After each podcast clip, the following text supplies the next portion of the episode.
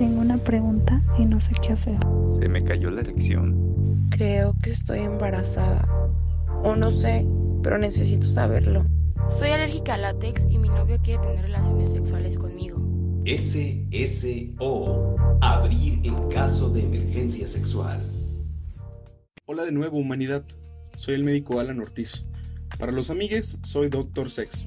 Estoy aquí para escuchar y resolver sus dudas y emergencias sexuales, así como aclarar mitos y romper tabúes de la sexualidad. Contáctame en Instagram como SSO-podcast o en Facebook como La Sexualidad es Más que Sexo. Así que, comencemos.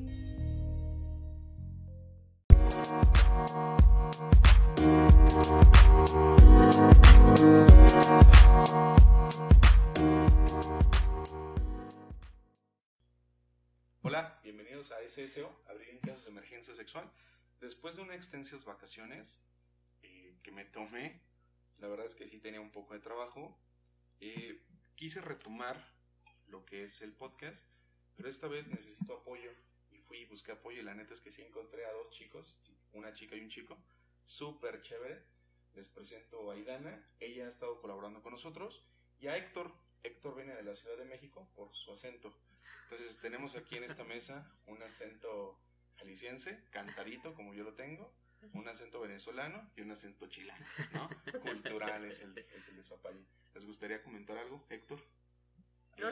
Eh, bueno, nuevamente encontrarnos en, en esta oportunidad de intercambiar información sobre, sobre salud sexual para todos los podcast escucha.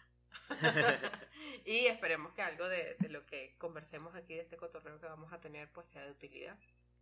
Sí, fíjate que, eh, bueno, hola a todas, hola a todos, hola a todes. Este, yo, yo confío mucho en esta parte de brindar algo que no, no necesariamente encuentres en otro lado, ¿no? Porque libros hay un montón, eh, voy a decirlo también, podcast hay un montón, ¿no? Pero cuando alguien te habla de algo que, que no necesariamente escuchas con mucha frecuencia, eh, creo que se convierte en algo lindo. Entonces, pues esa será mi intención. De entrada, pues ojalá sigamos siendo amigos después de esto. Pero se trata de problematizar, ¿no? Entonces, Claro. a ver qué surge. Bueno, el día de hoy tenemos un tema muy chévere. El día de hoy es 13 de febrero.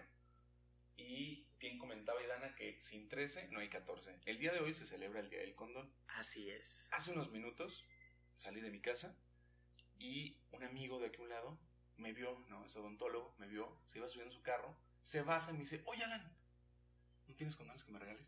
Le dije, y hoy es el día del condón y hoy no tengo. Ya los regalé todos. Y me dice, híjole, me va a tocar Se te comprar. adelantaron. ¿no? Se me adelantaron demasiadas personas. Por lo tanto, eh, les gustaría abordar un poco sobre qué onda con el 13 de... Pues sí, sería bueno como, más allá de darle el enfoque al 14 de febrero, todos estamos al tanto de que va el rollo, los corazoncitos, peluches, eh, chocolate y la querendura así desbordada. Eh, también sería ideal que salgamos un poco a, ver qué otros espacios hay también de- para celebrar así. ¿Y qué creen? El 13 de febrero es un buen día también para celebrar y que le podemos dar la tónica que nosotros querramos es el día del condón, entonces es una promoción a eso, al cuidado, a la, a- al autocuidado del- y a- sobre infecciones de transmisión sexual y embarazo no deseado para lo que normalmente o la sociedad nos ha impuesto que se espera el 14 de febrero. Claro, dicen 14 de febrero y septiembre de embarazo o de, o de gestación, algo así. ¿Es septiembre o...? Sí. Algo así, ¿no? Pues digamos, nueve meses meses. después. no, porque sería más bien... Sería noviembre. Noviembre, en noviembre. Saca bien las cuentas. Los, lo- los bebés de noviembre, ¿no? Los bebés de noviembre son del 14. Son del 14 de febrero. Y, y fíjate que eh, también me parece importante esto. Desde, desde un afán muy social, muy, voy a decirlo así, retroversivo, eh, lo que espera la sociedad y cómo espera mantenerlo eh, en ti, se, se articula este 13 de febrero, como de cuídense, eh, hay una alternativa, utilicen los métodos, el condón es amigable, ¿no? Eh, a mí me gusta ponerlo así porque más allá de tener un condón para prevenir una infección, un embarazo, también se puede promover como una actitud. Y entonces eso trastoca lo que queremos ahorita eh, abordar como tema. Si tú te acercas a un condón, si tú tienes el hábito de tener condones, si tú usas los condones, si tienes este nuevo enfoque erótico en los condones, que no nada más es de prevención, créeme que eso abre la mente. Y entonces ya no nada más tienes un condón para prepararte para el 14, sino que desde antes tú traías un condón. ¿Por qué? Porque es una forma de vida, porque es una manera en la que tú te relacionas, en la que no solamente te cuidas, sino que además disfrutas más. Porque cuando yo les pregunto a las personas, ¿para qué sirve un condón? En muchas ocasiones, sobre todo los chicos dicen, eh, pues para prevenir, para cuidarme, para no tener enfermedades. Ok, pero yo les digo, también sirve para disfrutar más. Y teniendo condones de sabores, con texturas, con diferentes presentaciones, y la simple tranquilidad de decir, yo ya hice algo para estar bien y permanecer bien, está padrísimo. Ah, justo sobre esa actitud que te puede dar el hecho de tener un condón en tu cartera. A mí me ha pasado que desde un tiempo para acá acostumbro a tener condones en mi cartera y no saben el nivel, voy a usar una palabra súper super cliché ahorita, lo empoderada que a mí me hace sentir el, ah, disculpa, aquí está, oh, ay, no tengo, aquí está, no pasa nada, aquí resolvemos, ¿no? Y, y siento que eh, eso me pasó a mí y hay veces que he quedado tan mal que se me ha olvidado el condón y me siento tan apachurradita, tan, ah, porque justo en ese momento se me olvidó. Eh, y me ha servido mucho para poder ser empática con las otras, mis compañeras, que les cuesta todavía el hecho de tener un condón por las críticas que van a recibir, porque, este, ah, bueno, si tienes condón en la cartera, eso debe andar, pero rocheleando, chévere, o sea, como pasándola bien, y no, o sea, simplemente eres prevenida y tienes tu, tu resguardo y tu, tus materiales, tus implementos necesarios para el momento del encuentro. Me encantó como, sí, claro, me encantó cómo lo aborda Héctor de decir, eso debe ser una costumbre sana, pero dijiste otra palabra, debe ser un, un hábito, ¿no? Y la neta es que está bien chido porque yo hasta ahorita digo, pues todos los días tengo condones en mi casa. Solamente el día de hoy no tengo, no sé por qué. Pero porque es, el día del condón. y sí, es el día del condón y ayer los di todos. Oye, no sé qué voy a dar hoy, pero bueno, este, la neta sí es cierto. Yo no me preocupo por la cuestión de, de prevención en ese aspecto, porque siempre los tengo. La neta esta cultura de, es que están los condones, voy y agarro uno, estiro mi mano y tengo una cajita de condones y lo saco. O sea, no tengo pedos con eso. A lo mejor no los cargo en la cartera, porque también creo que en la cartera de los hombres es muy difícil traer un condón, claro. se puede lastimar.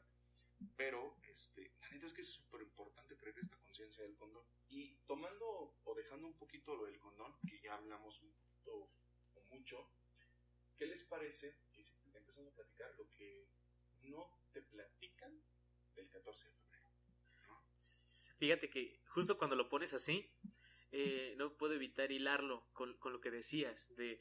Eh, pues ah, yo ya lo doy por sentado, tengo condones, eh, no me preocupo por conseguirlos porque ya los tengo. Y justo contar con, con, las cosas de esa forma, como dar las cosas por sentadas, tiene que ver mucho con cómo se articula el 14 de febrero. Hay cosas que nos dijeron que así eran, hay cosas que, que nosotros pensamos que así son y no hay de otra. Y, bueno, a mí, a mí sí me gusta mucho esta cuestión de, ok, ubicar las certezas y reflexionar acerca de ellas un poquito. Sobre todo para ver, uno, si eh, va a ser una manera, esta reflexión, una manera de fortalecerles o incluso una certeza que no soporta un proceso de reflexión, pues valdría la pena evaluar qué tanto nos está sirviendo. En ese sentido, problematizar acerca de eso en lo que yo creo, creo que no tiene eh, falla alguna. ¿A qué quiere? A ver si te, te estoy copiando ese, ese proceso de problematización.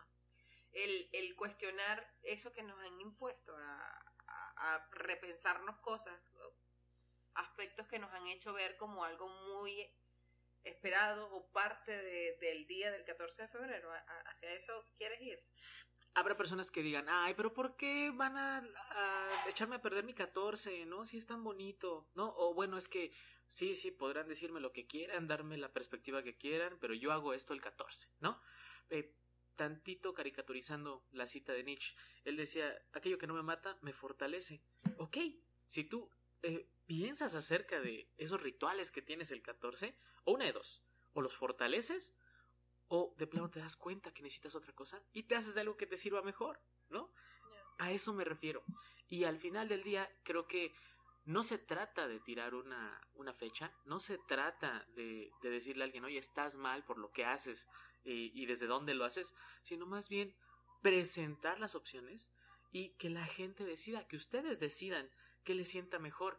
Si a lo mejor hay una pareja, hablando muy estereotípicamente, que sí le gusta el ritual de que le den el peluche el 14, pues qué padre, ¿no? Y que lo Los vivan plenamente y que les den los dos peluches si quieren, ¿no?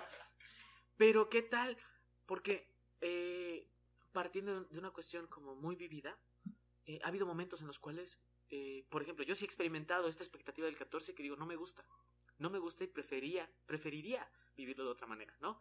Así como también ha habido momentos en los que digo, sí, sí tengo ganas y hay que tomar el pretexto y ahí está tu corazonzote, ¿no? Sí, no tiene por qué ser una, una decisión tajante. Hay que, ay, yo mi 14 de febrero me olvido del amor, de esas cosas, del romanticismo, sino que, bueno, es mucho de, de preguntarte, me siento cómoda, no me siento cómoda con esto y con la pareja que esté, conversarlo también y plantearse como cuál es la forma más idónea de llevar ese día, si lo queremos celebrar, o pasarlo y tener nuestro propio 14 de febrero el 22 de marzo. ¿Qué te parece?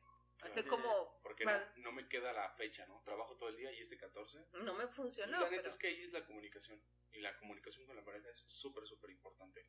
La comunicación debe ser clara, sin rodeos, y qué es lo que quieres, ¿no? Decir, como dice Dana, o sea, si no pudo este 14, pues que sea este 13, este 12, pero creo que no debería existir como la fecha. Esto es algo que ya han dicho muchas personas, pero yo sí apoyo la, el hecho de, ay, nomás el 14, ese es el único día que quiero a mi pareja o no O le que la demuestro. quiero, le demuestro el querer a mi pareja. El demostrar el querer a la pareja creo que se debe de estar construyendo todos los días.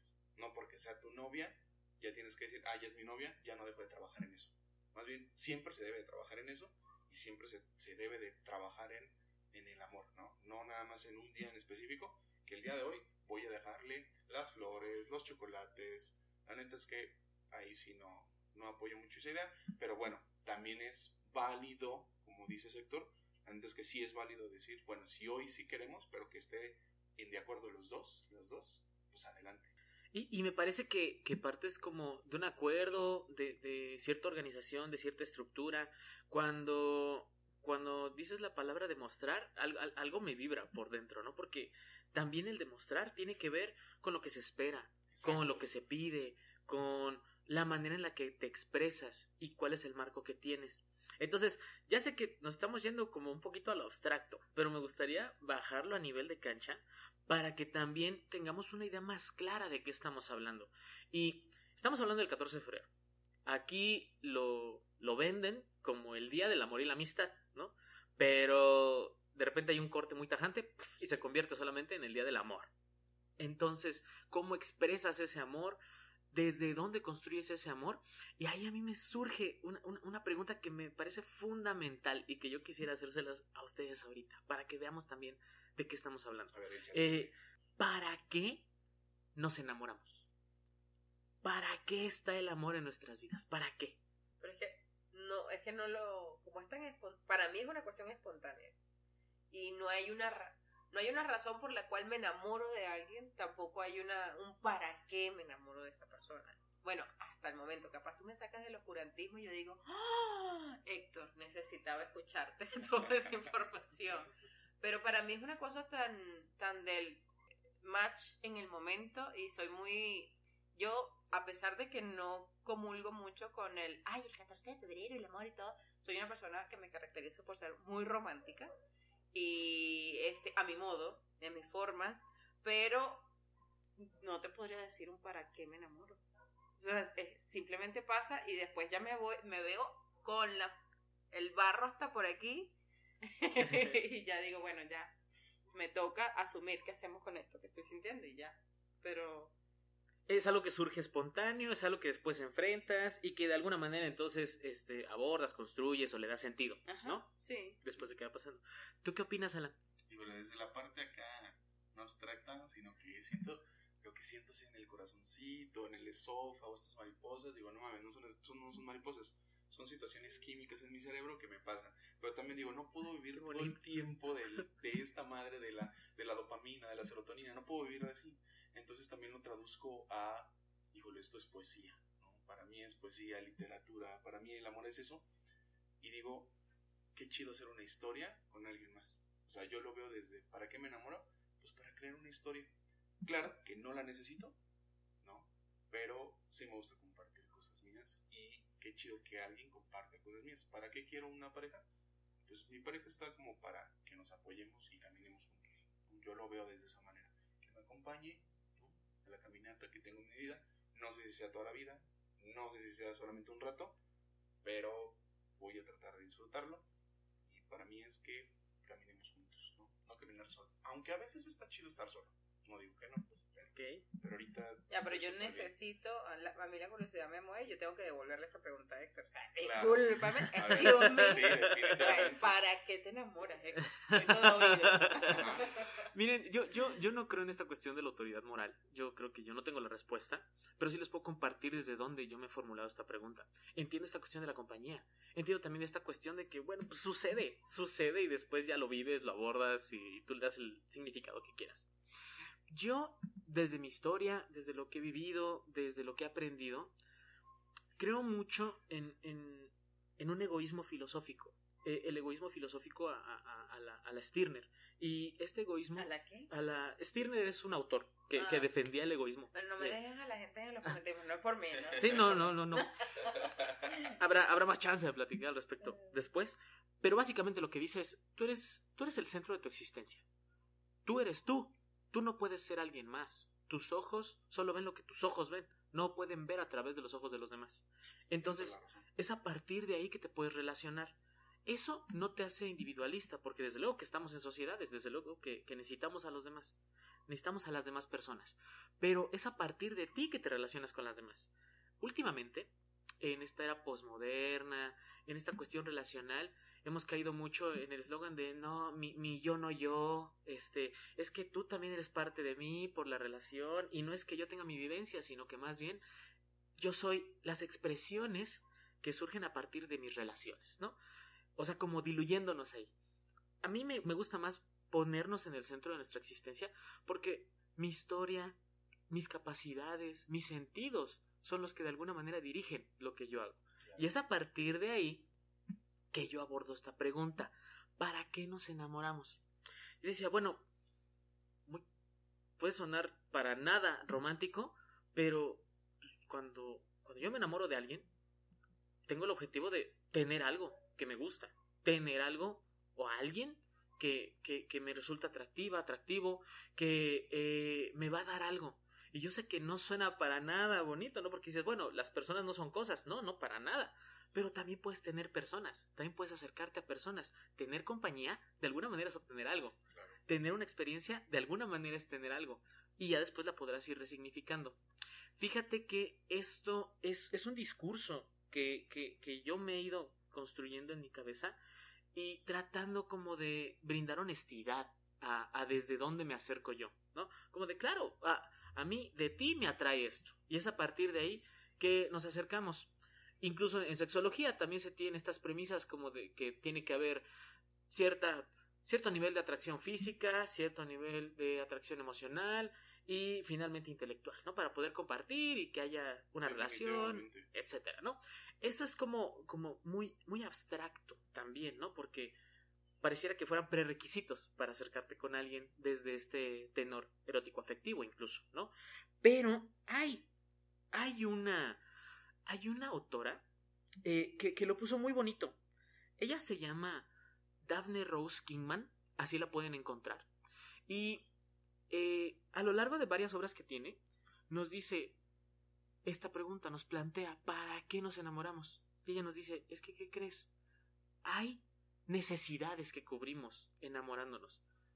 Pe- pe- pe- Pero ¿cómo? ¿No? O sea, tú me estás diciendo que a partir de mis necesidades es que yo me relaciono con las personas. Ella diría sí, porque nos atrae algo de las personas que nosotros estamos buscando. Nos atraen cosas de las personas que de alguna manera contribuyen a mi desarrollo. Y hay diferentes tipos de desarrollo. Existe uno en particular que es el desarrollo emocional. Y tratando otra vez de puntualizarlo, yo he encontrado en la práctica yo, o sea, es decir, en el ámbito profesional, pero también en mi, en mi vida misma, amigas, amigos o experiencias que yo he tenido, donde digo, es que no sé, no sé por qué, pero esta persona me mueve mucho, ¿no? No sé por qué, pero hay algo que me llamó la atención. Incluso a lo mejor se está saliendo de mis estándares de, de, de, de belleza, o sea, para, para atraer, para que alguien me atraiga, pero hay algo que me llama. Y esta autora lo articula diciendo, es que tú identificaste ahí algo que puede ayudarte a abordar esa necesidad. Ha habido veces en las que, incluso después de, de, cierta reflexión, yo digo, muy bien, entonces voy a buscarme una pareja diferente. Voy a buscarme una pareja La misma, ¿no? ajá, que, que, que, que me brinde otras cosas. Ajá, toma, pues mis necesidades me dicen... Siguen siendo las mismas, Ok, por ende. claro, o, o incluso solventando alguna, incluso suponiendo que eso sea posible, eh, me consigo a cierta persona que después digo, oye, pe- pero ¿cómo? ¿Desde dónde? ¿No? He tenido experiencias en las cuales eh, mi necesidad, por ejemplo, era mostrarme que podía estar solo, y entonces me consigo una relación que me ayuda a eso. Y en esa relación me vivo solo, me vivo con esta experiencia de que yo necesito hacer mis cosas o incluso hasta en ese momento específico me sentía abandonado, ¿no? Y yo diría, bueno, pero ¿cómo? O sea, porque no está haciendo nada diferente a lo que hacía cuando yo le conocí. Pues claro, porque eso que tú conociste, lo reconociste en tus necesidades y entonces es desde ahí que tú buscaste entrarle a enfrentar esa necesidad emocional que tenías, ¿no? Esa necesidad de desarrollo que tenías. Cuando yo, cuando yo leí esto de, de, de, Daphne, me hizo mucho sentido. Y para nada suena bonito, para nada suena, suena romántico, pero creo que también ayuda a, por lo menos a esas personas que dicen, es que no sé qué estoy haciendo aquí, es que no sé por qué me gusta tanto, es que no sé por qué soporto tanto esta relación o a esta persona, pero ahí estoy. Y me parece que tiene que ver con esas cuestiones De necesidad. Ajá, que pueden ser necesidades. Ella lo, lo, lo, lo traduce como necesidades, ¿no? A lo mejor, eh, eh, eh, si, si tú le preguntas eso a una pareja nueva que está en esto de la liberanza, se va a dar cuenta Eh, todavía, ¿no? para nada te va a decir, oye, pues yo estoy muy tranquilo aquí con mi osito y, y, y no me digas que yo estoy con esta persona por necesidad, ¿no? O güey, ¿cómo vas a decir tú que esta persona que admiro yo tanto, con quien tengo tantas cosas en común, que tengo tantas cosas padres, tantas vivencias bonitas, ¿cómo vas a decir que es por necesidad que estoy ahí, ¿no? Pero justo me parece que es algo que valdría tener por ahí en algún lado presente para ver en qué medida opera, incluso, ¿no? O sea, es algo que también yo he llevado como a este proceso de reflexión y por lo menos hasta ahora eh, sí, sí me ha echado luz sobre ciertas necesidades que he tenido en algunos tiempos, pero valdría la pena también escuchar. ¿Qué les parece? De hecho, ¿Ustedes cómo conviven con esta idea? está, está bien. Yo lo manejo un poquito más con aspectos de creencias, ¿no? Yo manejo las relaciones de creencias. Hay un autor que dice, eh, todos tenemos a la pareja que creemos tener. Entonces, yo, yo trabajo mucho con las creencias de si la persona cree que no puede tener una pareja. Muchas veces hay hombres y mujeres que se casan con el novio de la prepa o de la secundaria porque creen que se quedaron ahí y ahí se quedan y es una creencia y a lo mejor en un cierto momento sí fueron parte de sus necesidades pero como dice Héctor chance ya no son las necesidades que él necesita o ella necesita pero con la, esta creencia de bueno pues ya me tocó estar aquí ¿no? a veces hasta incluso es difícil decir adiós no sé hasta puedes decir adiós en un 14 de febrero estaría interesante ¿no? en vez de que fuera El romanticismo, El y romanticismo. decir te amo por primera vez, uno dice, mira, ¿sabes qué? Hoy Terminamos. no. Sí, estaría bien cabrón, ¿no? ¿Te Yo- marcaría o no te marcaría? Bueno, total, regreso Sí. a la... Bateo la pregunta hacia Ilana y ahorita tomamos. No me hagas esto, Alan. Pasó la papa caliente. Mira, sí, la pasaste, que qué cómodo, ¿no? Pero, bueno, escuchándote a ti, la verdad fue así como que. Ah. fue como el, el clic. Ok, no estoy diciendo que esa es la respuesta a lo que quizás me pueda estar pasando, ¿no? Pero ah, tiene como mucho sentido y muchas posibilidades de encaje a lo que este, pudiésemos estar viviendo en una relación de pareja. Eh, solo que me surgen preguntas como, bueno, los que están solteros no es que no tengan necesidades, simplemente no han conseguido ¿Quién a cubre las quien necesidades? cubre esa necesidad. O a lo mejor tienen creencias de, Y- no, pues es que, chance, no, no es ella la correcta, voy a seguir esperando y siguen esperanzados en que llegue la correcta y no trabajan en las necesidades porque a lo mejor no se han dado cuenta qué es lo que quieren, ¿no? Pero continúa, ya. Y por ejemplo, reafirma eh, esta cuestión de, de las relaciones abiertas y el poliamor, ¿no? Como que entre varios tiene. Esto es un análisis que estoy haciendo palurdísimo, ¿eh? Quizás me dices, mira, ven acá, te explico y hablamos luego de la grabación de este podcast. Pero, este. que tienes a través de varias personas eh, como el cubrir esas necesidades. Yo no sé si esto es válido, pero, por ejemplo, puedes estar en pareja, pero quizás tú, lo que tú buscas en esa relación ya no lo estás recibiendo de, de tu pareja actual. Por eso te das el chance de ver como hacia otros espacios. No, sé si me estoy confundiendo. Entonces, bueno, busquemos mi centro. No, no, me suena que tú estás diciendo, o desde luego que puedes tener una relación de pareja y que estés eh, percibiendo cosas de esta pareja, y tal vez en algún momento hay otras necesidades que no cubre esa pareja, ¿no? O yo te diría, es que en todo momento habrá necesidades que no cubran esas personas con las que nos relacionamos. Y eso nos lleva a relacionarnos con alguien más, no solamente en la cuestión erótico-afectiva, sino en general, ¿no? El hecho de estar haciendo este podcast aquí ahorita cubre ciertas de mis necesidades. Ustedes cubren mis necesidades, fíjense. Y es desde ahí, desde donde me acerco también.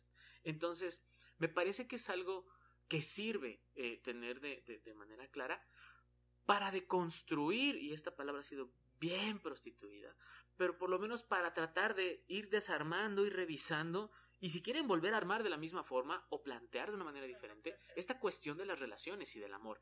Eh, hay, hay, hay otra autora que, que también aborda este, este, este tema. Ella se llama Rosario Castaño y tiene un libro acerca de terapia y aborda el ámbito relacional.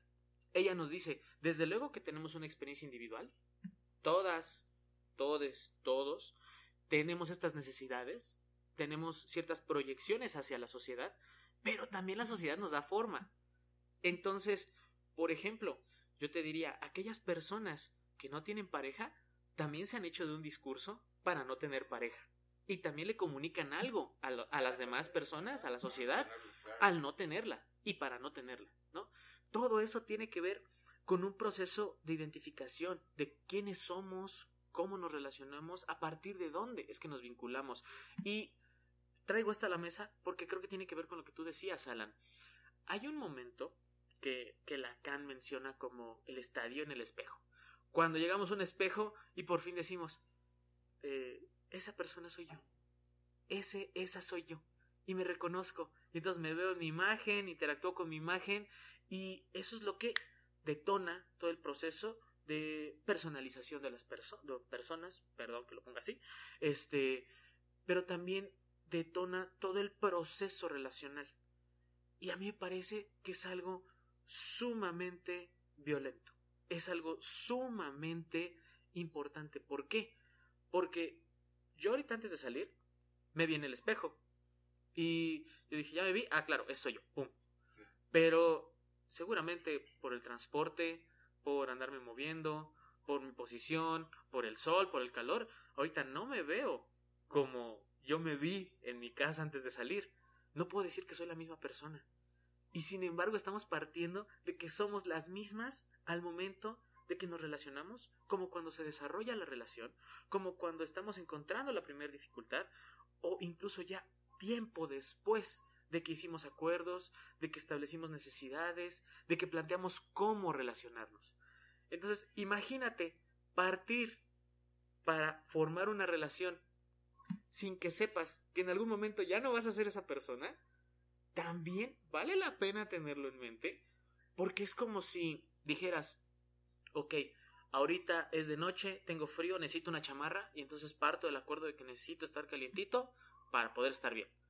Ok, sí, pero ya no es de noche, este, ya es de día, ya hace un sol tremendo, sigues queriendo esa chamarra, sigues necesitando eso, y sigues comunicando lo mismo, no tanto en un afán de acuerdos y de claro, platiquen, hagan una bonita relación, construyanla. No, no, no, no, no. Nosotras mismas, nosotros mismos, ¿en qué medida nos hemos fijado en el concepto que tenemos de nosotras como personas? No, sé, no sé qué les parezca eso, porque creo que también es algo importantísimo.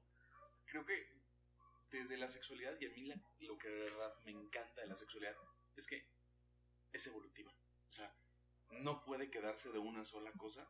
Lo que hoy te gusta, mañana no te gusta, y lo que muchas veces, este ejemplo de la chamarra queda súper súper bien para veces que ya no necesitas estar la pareja, pero ahí cargas la chamarra, ¿no? Dices, güey, ya es... Por si da frío nuevamente. Ajá, por si no da sabe. frío en, o- en Po- otoño, ¿no?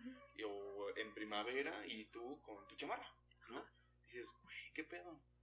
Podemos cambiar, ¿no? Y en este aspecto de la sexualidad es evolutiva y tienes razón, es totalmente evolutiva. Va cambiando conforme a las necesidades que vamos creciendo, es cierto. Los existencialistas, los fenomenológicos dicen, no somos, estamos siendo. Exacto. Ahorita, por ejemplo, yo no dejo de tener papás, yo no dejo de ser hijo, pero ahorita no estoy siendo hijo. Estoy siendo esta persona que está frente al micrófono entre ustedes dos hablando acerca de este tema, ¿no? No, no, no valdría, o sea, no tendría tanto sentido ponerme el papel de hijo ahorita, porque no tiene mucho que ver con el contexto. Claro. Y nuevamente, si desde esa forma nos vinculamos, valdría la pena ver qué tanto estamos haciendo desde lo que éramos y qué tanto estamos haciendo desde lo que queremos hoy, lo que necesitamos hoy, lo que estamos siendo hoy. Esa, esa invitación creo que es la que abre la puerta para ver cómo estamos articulando este 14 de febrero, cómo estamos articulando estas expectativas, cómo estamos articulando, cómo estamos viviendo esta experiencia de los ositos, de los corazoncitos, qué estoy necesitando o desde dónde digo, chin, es que es la fecha, yo tendría que estar haciendo algo, ¿no? De Eh. hecho, la presión social, ¿no? Yo me levanté en la mañana y dije, ay, ya menos 14, ¿qué voy a comprar? Pues, ¿por qué tengo que comprar si ni siquiera va a estar conmigo? O sea, sales el. Y Y- no compro nada ya. Y traigámoslo a algo más próximo. Hoy es Día del Condón. Nosotros nos dedicamos también a educar en relación con sexualidad. Y desde la exigencia de es Día del Condón, yo debería tener condones. Sí. Yo debería estar diciendo algo acerca del condón. Yo publiqué algo acerca del Día del Condón, ¿no? Es otra vez esta exigencia de, claro, soy el educador de la sexualidad, soy la persona especialista, debo de promover este mensaje. Bueno, ¿y si no lo siento? ¿Y si el día de hoy no me particularmente provocó, vale. no me provocó? También se vale, Sí, ¿no? bueno. También se vale vivirlo de esa manera. Y que fíjense cómo puede hacer ruido desde, oh, pero ¿cómo? ¿No? La, la- la labor educativa es algo que no termina, ¿no? Eh, Esta, esta actitud, esta actitud de informar y de buscar un bien, un bien mayor, un, un bien común para las personas, pues no es algo que puedas poner a descansar. Pero no dejamos de ser personas nosotros también. No dejamos de, de- de- de estar en evolución y en construcción. Eso es algo que tanto nosotros, desde nuestra chamba especializada, debemos de tener presente, como las personas eh, de a pie, como le llaman algunos, al momento de plantearse una festividad, una idea, un plan, este, incluso hasta una necesidad, ¿no? Claro. No sé, ¿qué, qué, qué les parece? Porque te, te veo a ratos como tratando de discutirme con los ojos, Idana. No, yo me quedaba en análisis, Héctor. O sea, mero análisis. Eh, me, me ha gustado como escucharte. No sé si lo estoy tomando para cuestiones personales, pero creo que han sido de utilidad y espero que para los que nos estén escuchando también.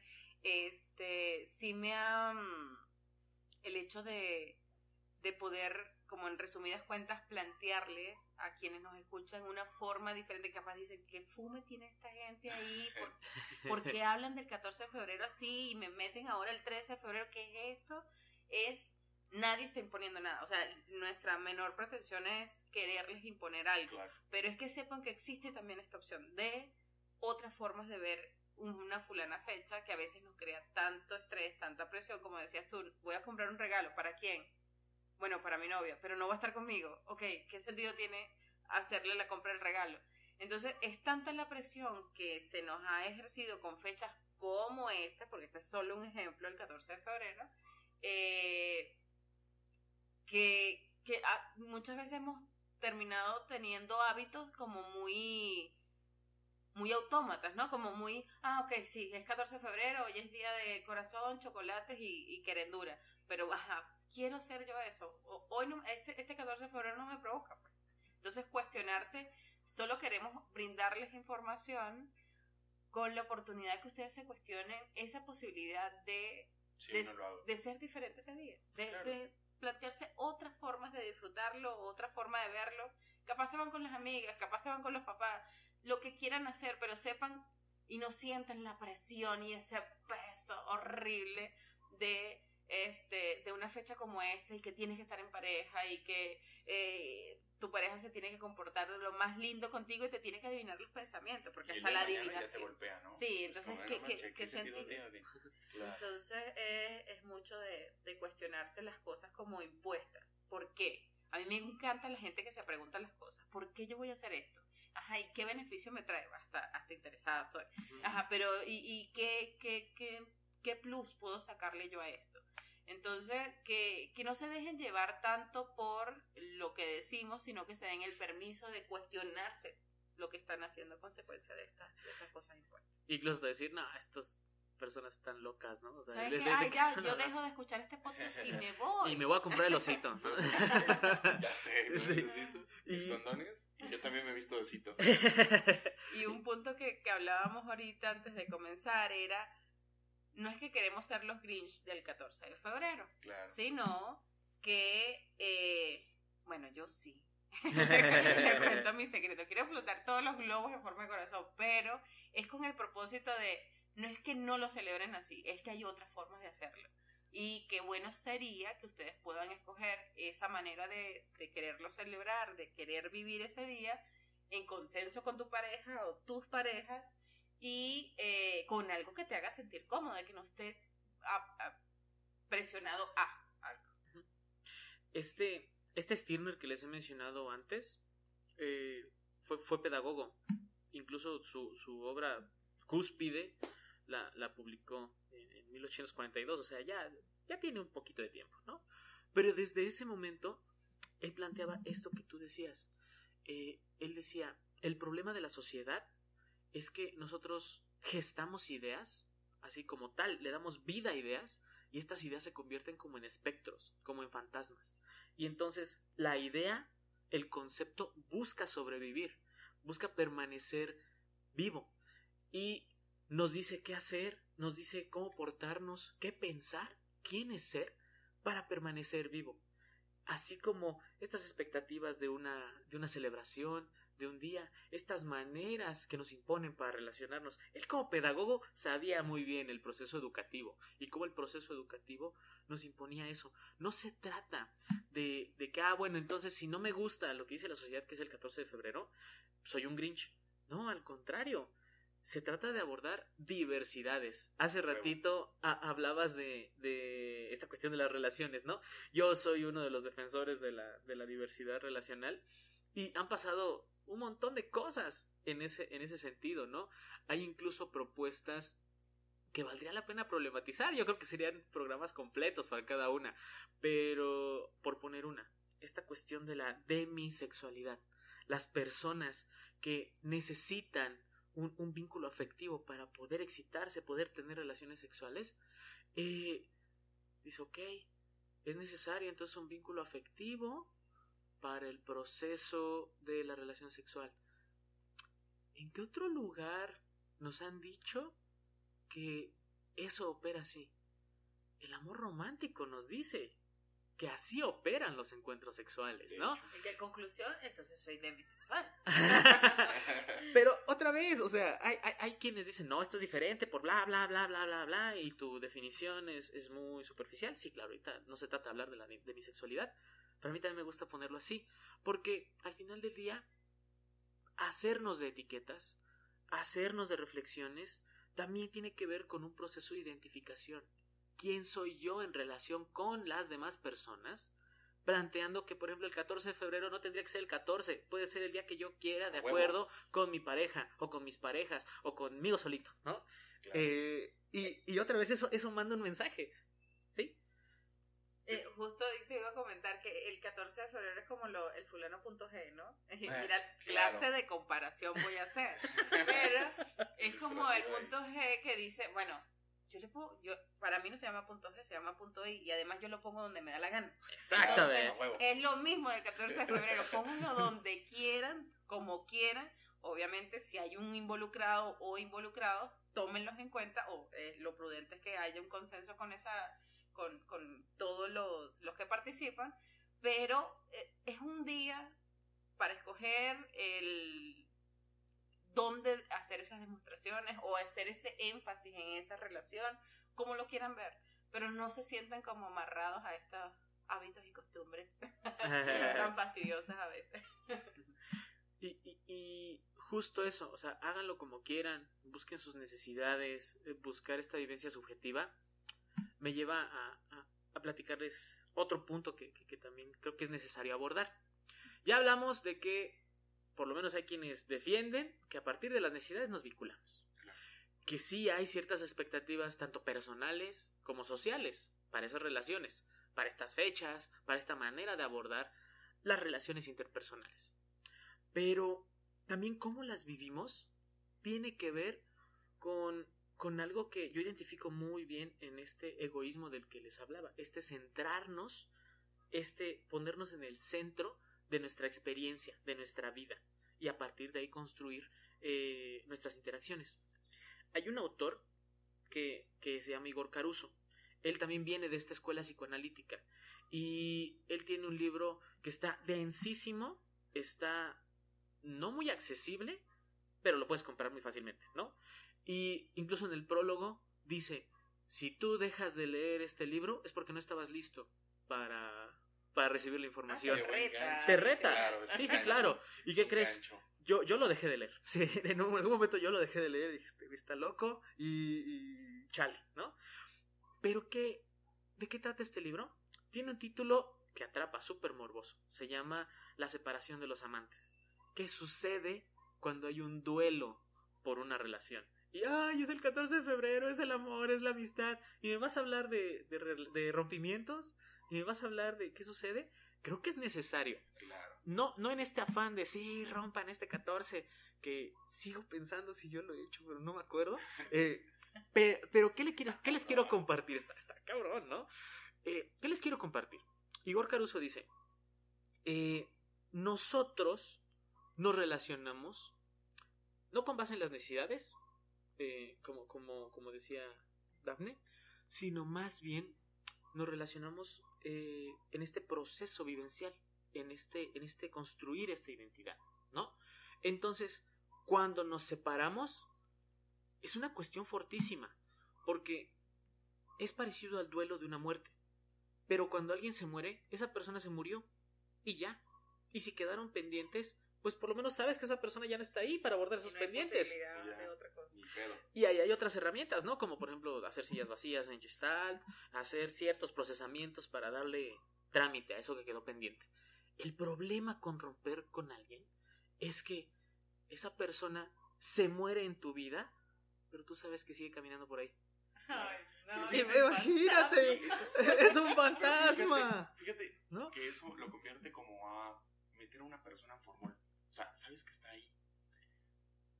El, el- sentimiento, ¿no? O esto cuando te rompe, ¿no? Cuando rompe la relación. Deberíamos hacer un podcast sobre eso, ¿no? Sobre el rompimiento ahora sí, porque después de esto a lo mejor muchos rompen. muchos rompen. Pero sí esta forma de ver a la otra persona en, una, en un frasco de formol donde se mantiene ahí, que sabes que ahí está, porque no lo puedes quitar de tu cabeza. Ni siquiera los sentimientos que tienes, pues tienes que ir como desblindándote de esos desmadres, güey. Si no, te va a romper. Pero es una super comparación. Cuando alguien se muere, dices, bueno, los sentimientos que tenía con él, con esa persona, pues los seguiré teniendo, los recordaré muy bonitos.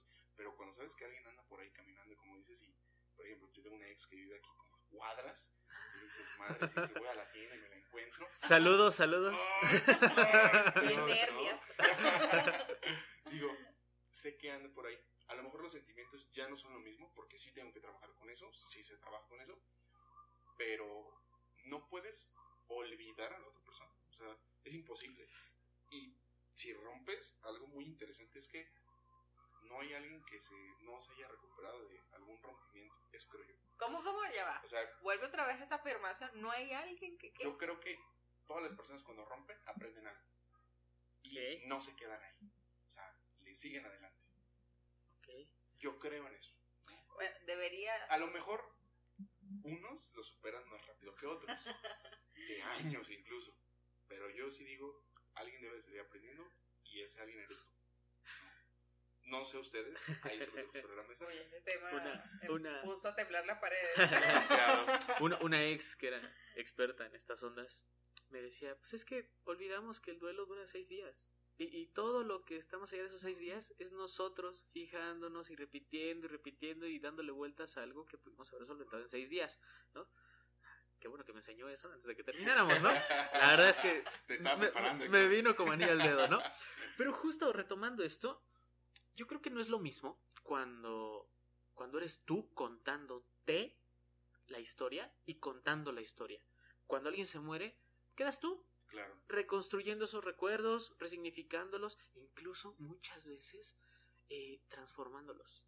Yo he encontrado un montón de personas que hablan de gente muerta y, y- y yo digo, bueno, yo, yo estuve ahí y, no yo No recuerdo eso, ¿no? Pero por algo lo, lo ponen de esa forma. Por algo se cuentan esta historia. Siguiendo lo que dice Igor Caruso, él dice, claro que existe este proceso de duelo, claro que existe esta muerte, pero ¿qué crees? No termina ahí. No solamente se muere esa persona en tu vida y sigue viva, sino que además tú te mueres en su vida y sigues aquí. Entonces imagínate eso, sobrevivir a la muerte, nada más al momento de, de, de- de ahorita decirlo, se me pone la piel chinita, ¿no? Porque, retomando lo que les decía antes, la cuestión de las necesidades, la cuestión relacional, la cuestión de lo que buscamos, imagínate, imagínate tú, en este proceso de identificación, enfrentar el proceso de tu propio duelo de muerte. Y, y no hablo de esa muerte en la que se apaga todo y quién sabe qué sucede. No, hablo de esa muerte en la que tú te das cuenta que ya no eres esa persona que eras antes. Esa muerte en la que tú tienes que decirle adiós a lo que veías en el espejo. Esa muerte en la que a lo mejor pues no eres tan buen amante como tú creías. No tenías la relación tan chida que tú creías. Y no eras la persona tan chida por tener la pareja tan padre que tenías. O incluso que ya no estás en las mismas condiciones y tienes que enfrentar algo diferente. Se los digo incluso en este tono porque piénsenlo, o sea, se siente el, el, el no solamente el verte sin esa persona, sino que además verte siendo alguien diferente a quien tú pensabas. Creo que ese proceso también nos puede llevar a, a ver, ¿qué? Entonces, no, no, no voy a ser eh, esa persona con la relación bien padre, con las certezas, con el plan y, y con todos estos recursos afectivos, sociales, etcétera. No, pues sabes qué, mejor cuido mi relación. No, pues sabes qué, mejor sí voy y busco el globito, ¿no? Mejor sí regalo el osito.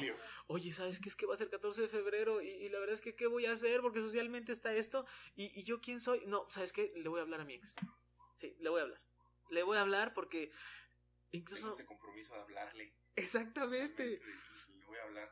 Y ya decía Aidana, tenemos ahí medio polvo, ¿no? Alan, yo no dije eso.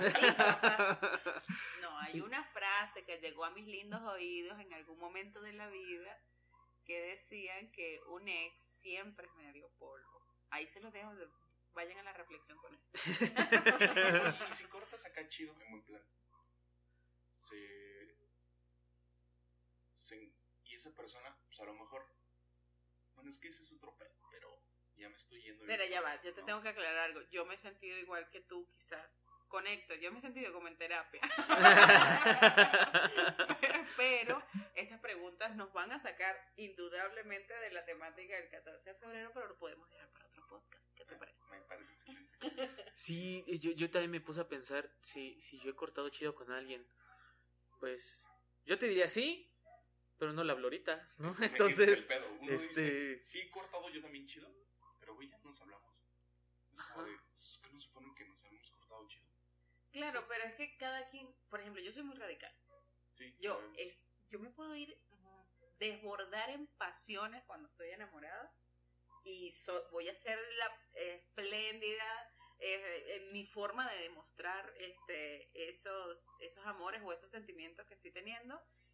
Pero si yo termino con alguien, yo no, o sea, mi forma de cerrar ciclo es cortar relación con esa persona. O sea, yo no puedo retomar en algún momento un amigo, un amigo no, una ex pareja. Déjame aclarar un poco de reconocimiento.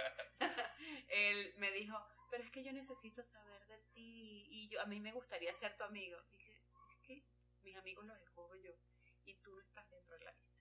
Entonces, yo necesito eh, mi forma de llevar a cabo un proceso de duelo. No, para mí no fueron seis días cuando dijiste seis, y que en serio yo perdí tanto tiempo. Yo también le dije lo mismo. Oye, he estado perdiendo un buen de tiempo. Sí. yo perdí un poco más de tiempo, pero yo, en mi forma de cerrar esos ciclos, es, yo necesito distanciarme. Yo no necesito dejar de verte como en eh, ensimismarme y ver, ajá, qué pasó, qué quedó de esa idea que había en el espejo. Ok, ya. Y después de ese reconocimiento, la verdad, nunca ha surgido la necesidad de retomar contacto. Y se agradece. se agradece. esa, eh, justo esa, esa elaboración de los rompimientos, de los procesos, eh, me, me- sigue resonando por lo que decías. Es que necesito saber de ti. Necesito tenerle cerca. Ah, pues es que terminamos y pues nos llevamos muy bien todavía. Ok. Otra vez, son propuestas. Son, son personas que desde sus debrayes eh, escribieron eso. Pero el decir, necesito saber de ti. O, ah, bueno, terminamos y aquí sigue. No está roto Y- todo. Güey, entonces, ¿qué pasó con las necesidades? ¿Qué pasó con el proceso de, de desarrollo, por ejemplo, emotivo? ¿Qué pasó con, con ese proceso de identificación? ¿Qué sí se solventó o qué no se solventó? Y, y fíjense, aquí creo que lo hemos puesto de una manera tajante. Así, cuando terminamos y pff, se muere y se va, ¿no? Y esa persona se muere y yo me muero y me explota la cabeza. Pero para bajarlo todavía más, para hacerlo más familiar, para que eh, los que todavía siguen escuchando vean cómo es algo más próximo, yo, ah, bueno, a mí me gusta decir que eh, morimos todo el tiempo, cambiamos todo el tiempo, las relaciones también mueren todo el tiempo. Claro, Ese, ese momento en el que dos se encuentran, comienzan a flirtear, comienzan a hablar de gustos en común y dice, híjole, es que a mí no me gusta esa serie, Algo se rompe, algo se muere. Se va como quebrando. Quebrando. Claro, y, y- y hay que decirlo, no porque esté mal, no porque quiera hacer drama, no porque quiera verlo todo oscuro, no, sino porque justo es a partir de ahí que muchos dicen, bueno, bueno, bueno, bueno, es que todas somos diferentes, hay que construir acuerdos y desde nuestras subjetividades ver cómo nos encontramos, claro, pero también hay que poner atención a esos desencuentros, porque en esas pequeñas muertes es como podemos ir identificando qué vamos necesitando, qué vamos haciendo incluso, de qué manera le estamos entrando a la relación y por lo menos yo así lo he vivido, poder expresar eh, qué necesitamos, hacia dónde nos dirigimos. Lo que suele suceder es que nos quedamos en la fijación y estando fijados en lo que yo vi en el espejo cuando nos empezamos a conocer y, y yo dije, claro, es que de aquí surge esta relación bien chida que a lo mejor me va a llevar al altar o que no, pero que me la voy a pasar muy bien y entonces, híjole, como, como no tomé en cuenta todos esos pequeños desencuentros, todas esas pequeñas muertes, llega un punto en el que explota. Y, y, y es que no era lo que yo pensaba, es que has cambiado. Y, y entonces, cuando termina la limeranza y dejamos de estar drogados por estos procesos eh, bioquímicos, este, eh, decimos, no, no me di cuenta, o no sé qué pasó, o todavía no entiendo, ¿no? Creo que eh, eh, justo dimensionar, tener en cuenta todo esto que pasa, nos ayuda a tener una, una experiencia un poquito más, este, pues, tersa en esa relación. No le quita intensidad a la relación, así como reflexionar acerca de una idea, pues, puede solidificarla o puede ayudarnos a proponer otra mejor idea. Hacer una reflexión acerca de las relaciones en este sentido creo que puede incrementar los buenos ratos y prepararnos también para esos que queremos enfrentar de porque nos resultan aversivos o porque no los esperábamos o, o en esta manera, ¿no? Como de tener una, una, una intensidad que nos funcione mejor, que se personalice, una vivencia del amor, de las relaciones, de las expectativas sociales que nos funcionen mejor. No sé cómo escuchan esto. Silencio oportuno, Alan, por favor. Reflexionemos. Este. Mira. Tengo como. Como cosas revueltas en mi cabeza, porque yo le he tomado tono personal, qué horrible esto. Yo también, yo también, sí, sí, también. Personalmente había algo que me hacía. Pero esto nos ha movido. Yo, yo nada más espero que los que nos estén escuchando, algo, al- así sea un ápice, se les haya movido con esto de, de repensarse cosas, porque es que en definitiva, lo, mucho de lo que ha dicho Héctor nos tumba todas esas cuestiones, eh, eh, frases tan armadas como el, el para siempre, pero si estás muriendo todos los días y evoluciona, y si uno todas, hilo todas esas palabras que has dicho, entonces nada es para siempre. Entonces, como darte permisos de como asentar toda esta información te va a permitir como encontrar esa o poderte definir esa- ese proceso de autoconocimiento en función de tu relación con, con el otro. Yo estoy trastocada. O sea, yo que, mira Héctor, vamos a hablar después del podcast. Yo, la verdad, me quedé con algo, o sea, me hizo ruido eh, la gran mayoría de las cosas que dijiste, pero recordé algo que dice, no sé si es Walter Rizzo, no sé quién sea, no recuerdo quién dijo, pero sí es muy importante decir, am, no es que, o sea, llegas con tu pareja y le dices, es que no es de que te amo, porque cuando dices te amo, se acabó la construcción del amor, tienes que decir, te sigo amando, no te necesito, no, te prefiero te prefiero en la cuestión de, pues el día de hoy estamos creciendo juntos, estamos reconstruyendo, pero va a un momento donde chance ya no te prefiera y eso es bien cabrón. Incluso puede ser un 14 de febrero decir, ya no te, ya no te necesito ni te prefiero. bueno, pero ya el 20 estaría bien porque son seis días de duelo. Ah, Exactamente. El 20 de febrero ya usted está regia, fina, mi amor, con te quiero. Pero cabrón. yo siento que por el tiempo ya deberíamos como, como cerrar. Yo, yo tomé la batuta de No, esto, perdón. Pero me preocupan como lo de los tiempos. Y, y sí es importante como empiecen como a, a, a descartar o tomar en cuenta de lo que oyeron acá, qué le funciona, qué no le funciona, qué le está haciendo ruido, qué no. eh, y armarse su propio criterio, que era lo que conversábamos antes de, de iniciar. ¿Qué pienso yo de esta fecha? Obviamente hoy tomamos la fecha del 14 de febrero, le hablamos un poquito del 13 de febrero, pero ¿qué, ¿cuál quiero yo que sea mi postura frente a esas fechas? Y no sé, tómenlo como algo que, mira, eh, quiero ser la rebelde de esto y el 14 de febrero se va con sus globitos y sus peluches, o eh, mira, yo sí quiero celebrar mis, con mis peluchitos y chocolates y frases lindas y que me llegues con un... Pero que lo dicen desde ellos. Pero que sea una decisión Exacto, propia, que es lo ellos. importante. O sea, que sea porque tú te diste la tarea de pensártelo, de analizarlo, esto es lo que me parece, y tomen en cuenta que no es algo, estoy hablando como para adelante y para atrás, estoy muy... Pero eh, sí es importante que sepan que no es algo tajante, o sea, que la toma de decisión que hagan sean porque el contexto, el análisis que hiciste, lo que pensaste y lo, la información que te hizo clic, en este momento esa postura te va a ser útil y te va a traer algún beneficio. Si en el, el próximo 14 de febrero cambias de parecer, es válido, pero que también sea por una decisión propia y nada, nada bajo presión. Claro, y que si no es 14, que sea otro día, o que no necesariamente tiene que ser 14 huevo cuando tienes que demostrar estas, esta parte, ¿no? Que puede ser cualquier día. Claro. Ese condón dice que hay condones gratis por ahí. Sí, por ahí están gratis en algún momento. Bueno, pues mm, de nuestra parte es todo. Sí. Muchas gracias. Nos vamos a reencontrar en otro podcast sin problema y vamos a acomodar tiempos. Entonces, de nuestra parte es todo y gracias humanidad por habernos escuchado y habernos compartido y haber llegado hasta acá, ¿no? ¿Algo que decir? Si llegaste para hasta acá, hasta este punto, hasta el minuto 58, Mándanos un mensaje. es porque este podcast era para ti. Muy bien, muchas gracias.